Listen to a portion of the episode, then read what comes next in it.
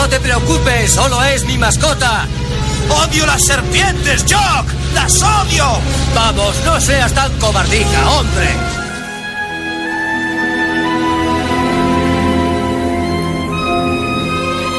Año 1936. El gobierno estadounidense le encarga a un hombre una importante misión, encontrar el arca de la alianza donde se conservan las tablas de la ley que Dios entregó a Moisés.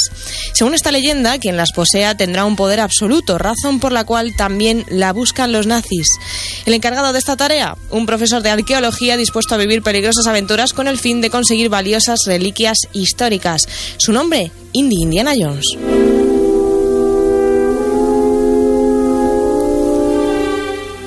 Lo que hemos estado escuchando antes es un pequeño fragmento de En busca del arca perdida, película estadounidense dirigida por Steven Spielberg y producida nada menos que por George Lucas.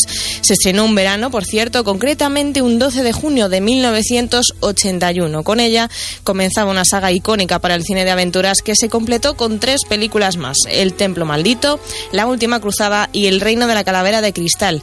La música de todas ellas, pues compuesta por el mismo genio, John Williams. Os dejamos eh, por la con la más conocida de todas, la banda sonora de la ganadora de cinco Oscars, En Busca del Arca Perdida.